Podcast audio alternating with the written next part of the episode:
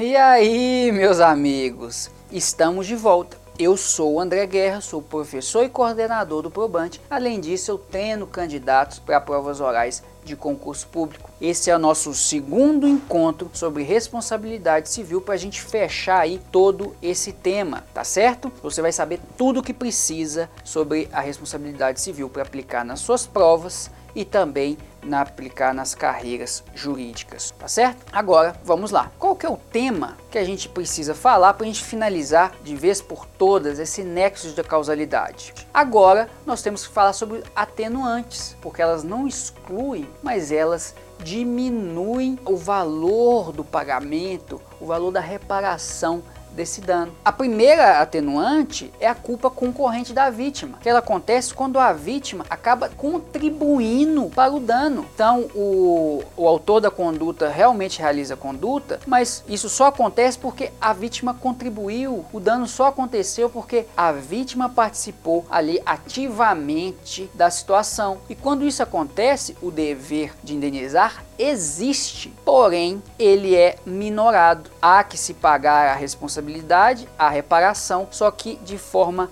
menor, porque vai verificar o grau de culpa da vítima. Quanto maior for o grau de culpa da vítima, menor vai ser a reparação e vice-versa. A nossa outra atenuante é a desproporção entre a culpa e o dano. Gente, vamos supor que você só fez uma coisinha que não podia, aquilo ali não podia ser feito, mas você foi e aconteceu um grande desastre na Terra que você não tinha ideia que poderia acontecer e aí fica desproporcional. Você vai pagar o, o, dano ao planeta Terra inteiro só porque fez uma coisinha que nem sabia que iria causar tudo isso. Então, exatamente que existe essa atenuante. Quando há essa desproporção, quando você agiu com uma culpa leve ou levíssima e o dano foi gigantesco. Então você pagar isso, você arcar com isso de forma integral é demais. Tem uma excessiva desproporção e por isso o juiz avaliando a equidade, o que seria justo, ele vai poder atenuar essa reparação. Se a gente já falou das excludentes de, de forma geral, nós temos também as excludentes de licitude, mas essas excludentes elas são mais específicas elas só podem ocorrer em relação à responsabilidade subjetiva. Se todas as outras que nós falamos, né? Porque nós falamos do caso fortuito ou força maior. É, não precisamos nem falar aqui, apesar da gente ter pontuado, sobre a culpa exclusiva da vítima ou de terceiro. Isso aí é aplicável a todas as espécies de responsabilidade subjetiva, desde que não seja uma responsabilidade objetiva integral, né, que vai responder por qualquer coisa, como dos danos nucleares ou ambientais. Mas essa excludente de licitude só existe na responsabilidade subjetiva, que são a legítima defesa, o exercício regular de direito, o estágio de necessidade. Essas três situações excluem a responsabilidade subjetiva, só a subjetiva, ok? A exceção aí é do estado de necessidade agressivo que ocorre quando alguém dá causa à situação perigosa e outra pessoa causa esse dano. Se você deu aso a essa causa perigosa que gerou toda essa comoção, todo o problema, você não vai ser é, reparado integralmente. E a mesma coisa acontece na legítima defesa putativa, ou seja, aquela legítima defesa imaginária. Você está achando que está se defendendo, porém não havia causa de legítima defesa, foi só a sua imaginação. É claro que a legítima defesa putativa vai te ajudar em âmbito criminal, mas em âmbito de, de responsabilidade civil não vai te ajudar. Se um bandido falou que ia acabar com sua vida e quando você encontra com ele na rua, ele começa a tirar algo do bolso e enquanto ele tira, você dá uma voadora nele e ele cai em cima de uma bicicleta e quebra a bicicleta toda, quando você vai analisar, ele está com uma rosa para te dar, para selar as pazes e te pedir perdão por já ter feito isso na sua vida. Aí ele que vai se ferrar para lá, vai pagar a bicicleta, vai pagar o hospital com os machucados que ele teve, não. Aí você vai ser responsabilizado mesmo tendo agido em legítima defesa. Mas por quê? Porque ela foi putativa. Você achou que estaria em legítima defesa, mas ele não iria te agredir ok? Agora o requisito fundamental da responsabilidade subjetiva, porque nós vimos lá na aula anterior três requisitos para responsabilidade civil, que é o dano, o nexo de causalidade e a conduta. E vimos também que se for uma responsabilidade subjetiva, nós temos um quarto ingrediente aí, que vai ser a culpa. E a culpa, gente, ela pode ser dividida em dolo, que é quando você quer aquele resultado e você faz de forma voluntária isso, omissiva ou comissivamente. Você quer ferrar a pessoa. Ou pode ser uma culpa. E essa culpa, ela se divide em três formas: a imprudência, a negligência e a imperícia. Você, é, na sua vida cotidiana, não vai precisar identificar quando é imprudência, quando é negligência, quando é imperícia, porque havendo qualquer um deles, vai estar caracterizado a culpa, que nada mais é que a violação de um dever geral de cuidado. Vai ser imprudência quando o dever geral de cuidado fale uma coisa e você agir além daquilo que seria possível. Você não tomou o cuidado devido. Já negligência é o contrário, é uma omissão. O dever de cuidado fala que você deveria fazer tal coisa, você sabe que deveria, mas você não fez, você se omitiu. Já a imperícia, ela acontece quando você tem uma qualificação profissional e mesmo assim você erra. Então aquele médico, é um médico cirurgião, estudou 12 anos para fazer esse tipo de cirurgia, ele comete um erro, ele foi imperito. Então são as três espécies de culpa, não importa qual delas acontecer. Às vezes fica muito difícil a gente saber quando é uma e quando é outra, né? Porque a conduta, a omissão, a imperícia no caso, pode estar muito relacionada, né? Várias é, condutas, inclusive umas omissivas, outras condutas a, ativas, né? E aí fica complicado a gente ver no caso concreto. O importante é você identificar quando há culpa e quando não há culpa. Além disso, nós temos aquela culpa presumida, que não equivale, apesar de alguns doutrinadores falarem, à responsabilidade objetiva. Quando se presume a culpa, é que considera que houve culpa e aí inverte-se o ônus da prova. Se a pessoa que sofreu o dano, que deve comprovar que aquela outra pessoa causou um dano e de forma culposa, quando a culpa é presumida, aquele que praticou o dano que tem que comprovar que não agiu com culpa. Então fica muito mais fácil para a vítima quando a culpa é presumida, mas só a inversão do ônus da prova. Não há que se falar em responsabilidade objetiva, porque na responsabilidade objetiva a gente tira todos os aspectos de culpa. A gente não vai presumir que, que a conduta foi culposa. A gente não vai nem discutir a culpa ok? Agora, outras expressões que são muito famosas também que é culpa em vigilando, culpa em elegendo, culpa em custodiando. O que, que isso significa? Gente, todas essas expressões, atualmente no nosso Código Civil, são espécies de responsabilidade objetiva. Apesar de falar culpa em vigilando, que é a culpa na vigilância, por exemplo, os pais pelos filhos, geram responsabilidade objetiva. A culpa em elegendo, que é a culpa na escolha, é do empregador pelo empregado, que ele escolheu mal o seu empregado. Isso gera o quê? Uma responsabilidade objetiva. E a culpa em custodiando, que é a culpa na custódia, na guarda de animais, também gera uma responsabilidade objetiva. Então não caia nessa pegadinha. Apesar do nome, é hipótese de culpa objetiva. Anteriormente, no nosso regime anterior, eram espécies de culpa mesmo, mas atualmente não é mais, tá? No início da nossa primeira aula, a gente falou do, do, que é responsabilidade civil, que é tornar indene, reparar o prejuízo. E indenizar significa exatamente isso. Quando uma pessoa causa um dano e é responsável por aquele dano, ele deve indenizar o valor correspondente ao dano. Ele deve compensar é através dessa indenização, que pode ser por danos morais, pode ser por danos materiais, pode ser danos estéticos e é possível acumular todas essas espécies de dano. Por quê? Porque você tem o dever de fazer uma reparação integral, porque a vítima já sofreu e ela vai sair perdendo? Não. Então, a pessoa responsável deve reparar de forma integral e isso envolve várias espécies de dano diferentes. Inclusive, esses três que o STJ já tem uma súmula dizendo a possibilidade de acumulação, tá? Inclusive dano estético com dano moral. É possível receber os dois conjuntamente. Dano material nem se fala, pode sempre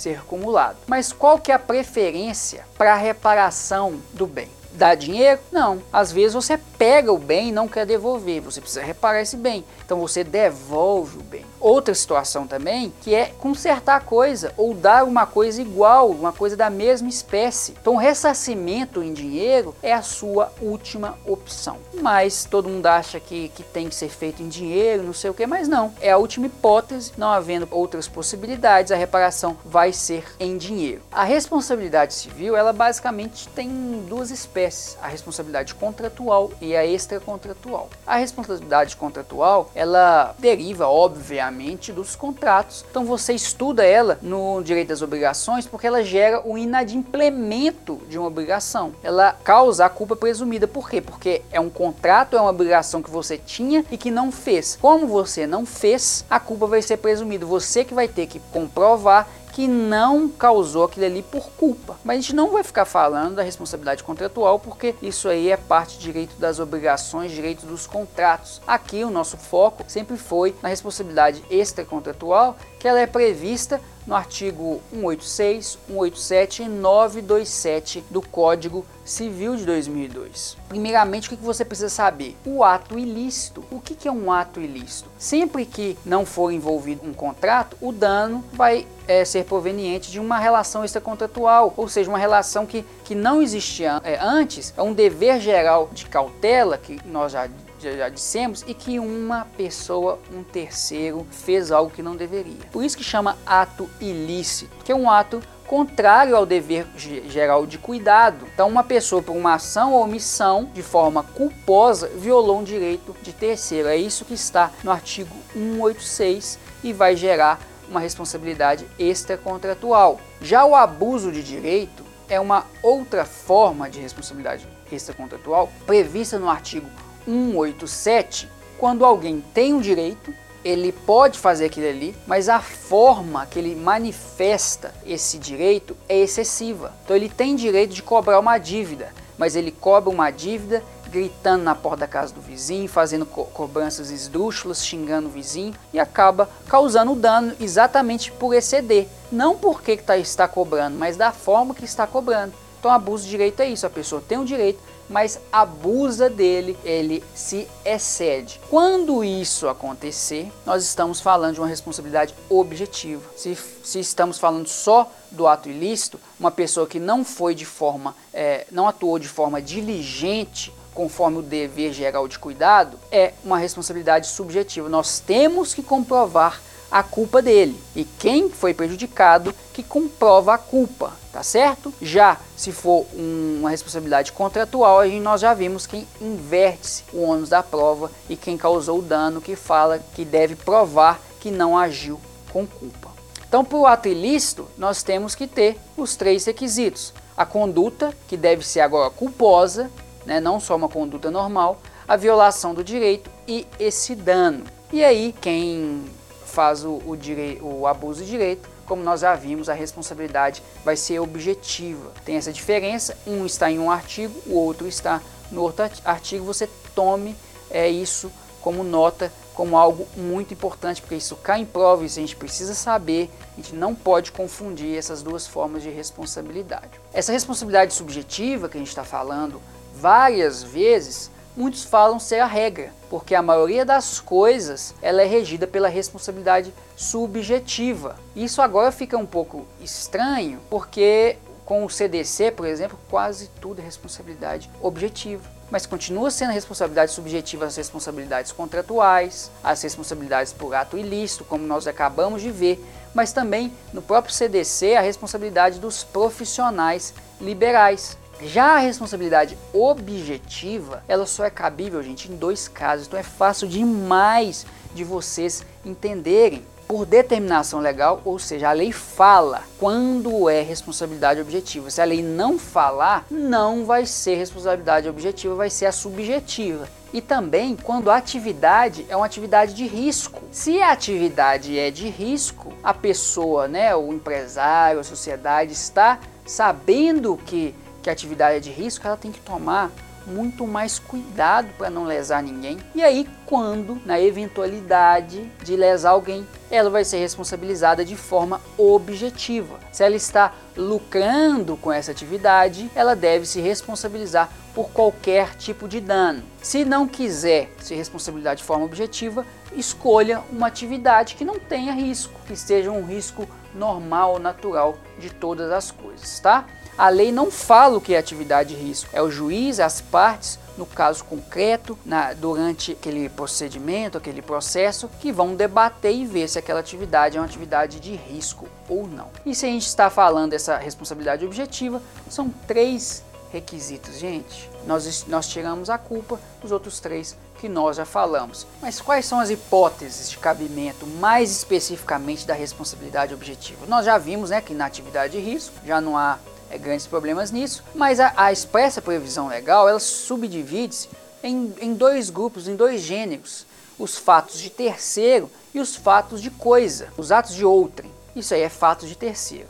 Agora, os atos de animal, de ruína e de queda de edifício são provenientes de fatos de coisa, né? Porque animal aqui a gente não considera como terceiro, terceiro só pessoas. Então essas são as possibilidades trazidas expressamente pela lei no artigo 932. Então está lá, são cinco incisos, os pais respondendo pelos filhos, né?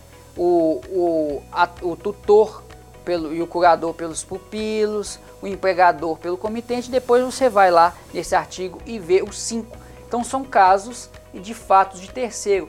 Todos esses, esses casos aí de responsabilidade objetiva, tá certo? A pessoa responde solidariamente, então o empregador responde solidariamente com o empregado. Só não é solidária a responsabilidade aqui no primeiro inciso. Os filhos só vão responder subsidiariamente. Se os pais não tiverem patrimônio suficiente, aí os filhos são chamados a responder e vão responder de forma equitativa, né? Não vão tirar tudo do, do menino, não, deixa o menino sobreviver. Então, todos os outros, o inciso segundo ao inciso quinto, a responsabilidade solidária prevista expressamente na lei. Se eu puder dar mais uma dica sobre responsabilidade civil, em relação à jurisprudência. Fique atento ao que os tribunais superiores estão decidindo. Responsabilidade civil anda junto com os casos concretos. Fique atento a isso, tá certo? Então nós nos despedimos por aqui. Te vejo em breve. Eu sou o André. Guerra, a responsabilidade,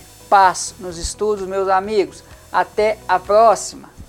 Já se inscreveu aqui no podcast? Faça isto e a seguir teste seus conhecimentos em direito no arroba probantepré-OAB no Instagram.